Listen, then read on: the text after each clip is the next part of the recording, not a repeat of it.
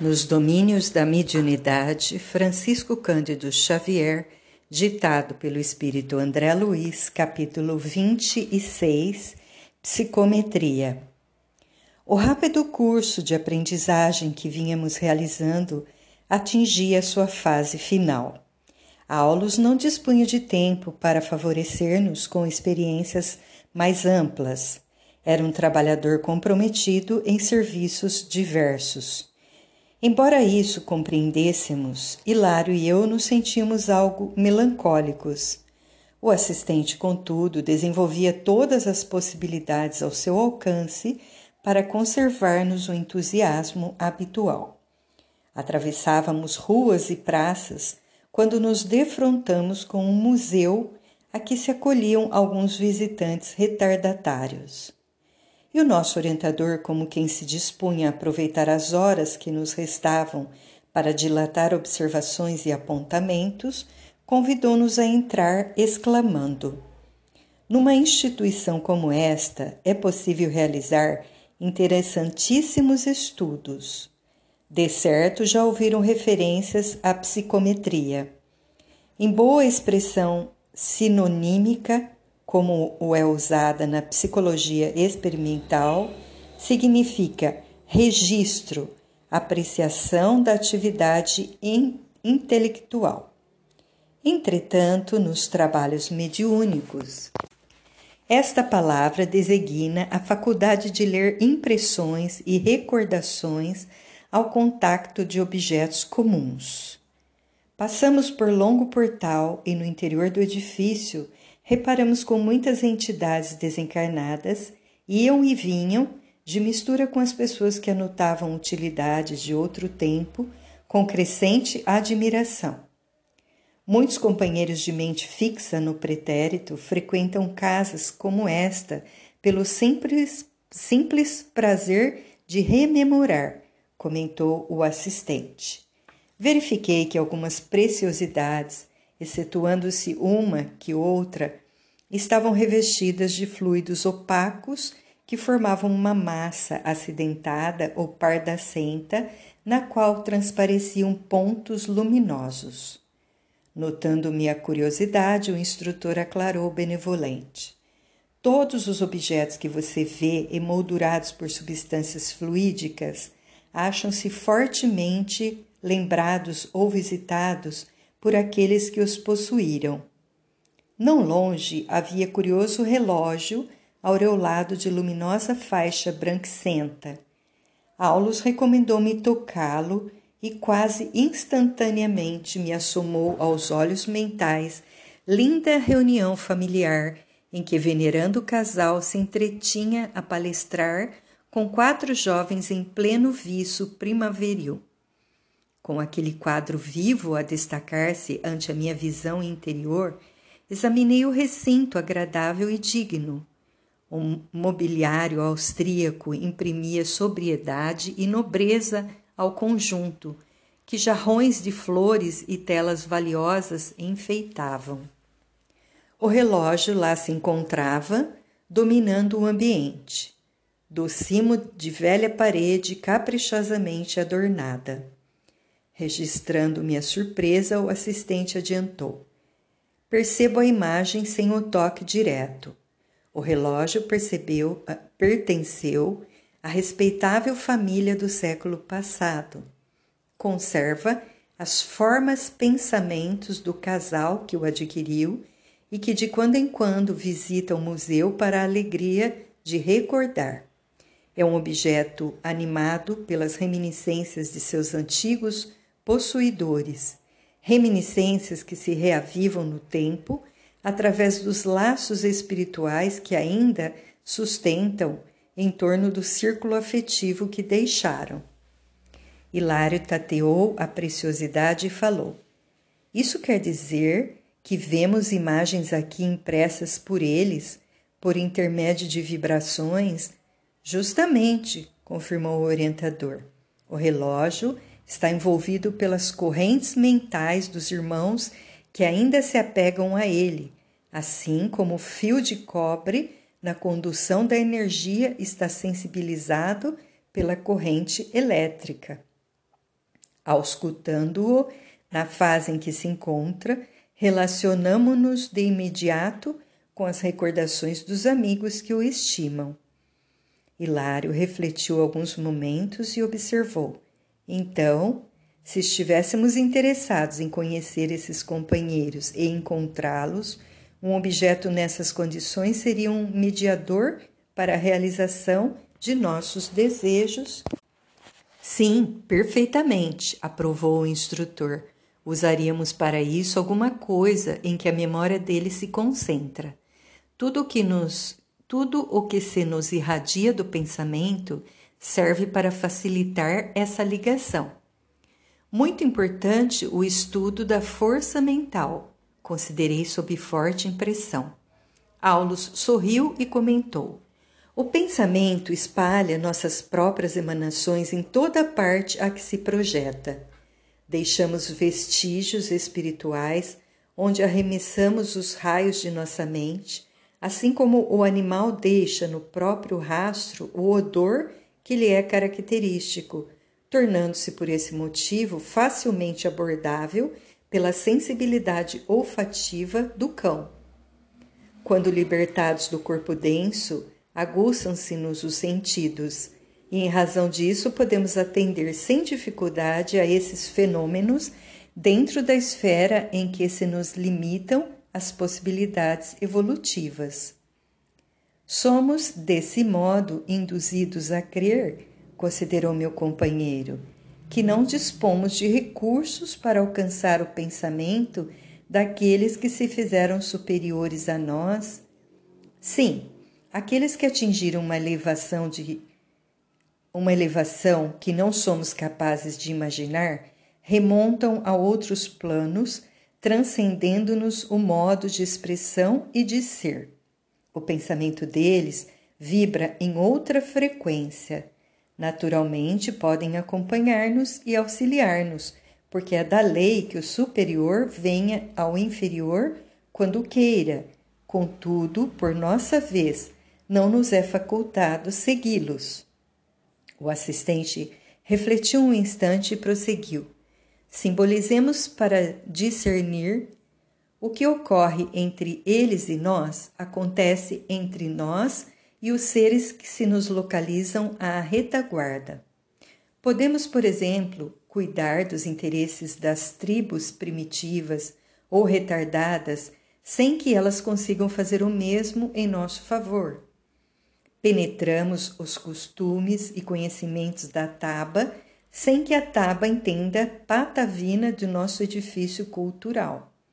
O pensamento nos condiciona ao círculo em que devemos ou merecemos viver, e só ao preço de esforço próprio ou de segura evolução logramos aperfeiçoá-lo, superando limitações para fazê-lo librar em esferas superiores.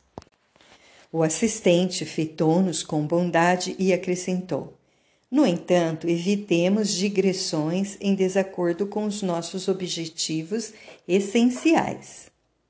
Imaginemos, disse por minha vez, que nos propuséssemos fixar a atenção num exame mais circunstanciado. Poderíamos assim conhecer a história da matéria que serve à formação do relógio que analisamos? Sem dúvida, isso demandaria mais trabalho, mais tempo. Contudo, é iniciativa perfeitamente viável. Cada objeto, então, concluiu Hilário, pode ser um mediador para entrarmos em relação com as pessoas que se interessam por ele e um registro de fatos da natureza. Sem mais nem menos, confirmou Aulus seguro de si. Não podemos esquecer que o paleontologista pode reconstituir determinadas peças da fauna pré-histórica por um simples osso encontrado a esmo. Quando se nos apura a sensibilidade de maneira mais intensiva em simples objetos relegados ao abandono, podemos surpreender expressivos traços das pessoas que os retiveram ou dos sucessos de que foram testemunhas, através das vibrações que eles guardam consigo. E num sorriso juntou as almas e as coisas, cada qual na posição em que se situam, algo conservam do tempo e do espaço que são eternos na memória da vida. Logo após, detivemos-nos a estudar primorosa tela do século XVIII que não apresentava qualquer sinal de moldura fluídica. Efetivamente, era uma preciosidade isolada. Por ela, não nos foi possível estabelecer qualquer contato espiritual de natureza exterior.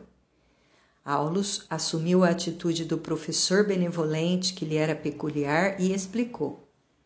Pesquisado mais intimamente, este quadro será interessante registro, oferecendo-nos informações acerca dos ingredientes que o constituem. Entretanto, não funciona como mediador de relações espirituais, por achar-se plenamente esquecido pelo autor e por aqueles que provavelmente o possuíram. Avançamos mais além. Ao lado de extensa galeria, dois cavalheiros e três damas admiravam um singular espelho, junto do qual se mantinha uma jovem desencarnada com expressão de grande tristeza. Uma das senhoras teve palavras elogiosas para a beleza da moldura, e a moça, na feição de sentinela irritada, aproximou-se, tateando-lhe os ombros. A matrona tremeu involuntariamente sob inesperado calafrio e falou para os companheiros: Aqui há um estranho sopro de câmara funerária. É melhor que saiamos. Confiou-se o grupo a manifestações de bom humor e retirou-se, acompanhando-a noutro rumo. A entidade que não nos assinalava a intromissão pareceu-nos contente com a solidão e passou a contemplar o espelho sob estranha fascinação. Aulus acariciou-a de leve, tocou o objeto com atenção e comentou: Anotaram o fenômeno? Do pequeno conjunto de visitantes, a irmã que registrou a aproximação da jovem sob nosso exame é portadora de notável sensibilidade mediúnica se educasse às suas forças e sondasse o espelho, entraria em relação imediata com a moça que ainda se apega a ele desvairadamente.